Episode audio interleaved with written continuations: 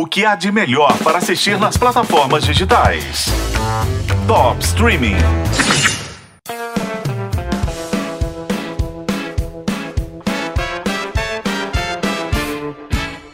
Você que ouve a minha voz jovial aqui pode não saber, mas eu já passei dos 50. Eu tô na pista desde os tempos da TV em preto e branco. Eu digo isso para você entender que o Zorro fez parte da minha infância. Esse personagem lendário já esteve ao longo de quase um século em mais de 40 filmes e 10 séries de TV. Será que tem espaço para mais uma? O Amazon Prime Video acha que sim.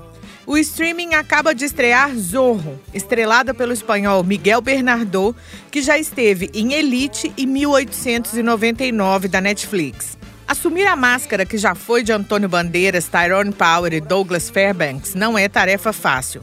Miguel Bernardo passou por oito dinâmicas de seleção de atores e, depois que finalmente foi escolhido, teve que fazer aulas de esgrima, montaria e até chicote.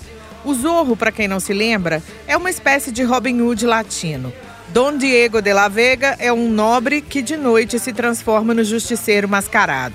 Seu desejo era encontrar os assassinos do pai, mas acaba descobrindo que podia fazer justiça para os pobres e oprimidos.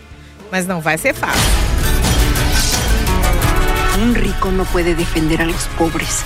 Yo defenderé a los nuestros con tu apoyo o sin él.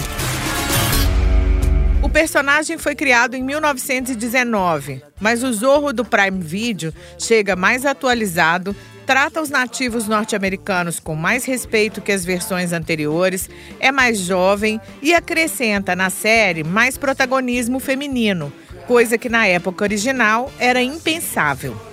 A série foi gravada na Espanha, mas se passa no Pueblo de Los Angeles, quando a Califórnia ainda era espanhola.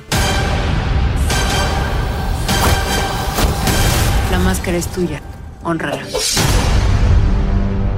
Vamos ver se vai honrar mesmo, né? Zorro tem 10 episódios que serão lançados semanalmente no Prime Video.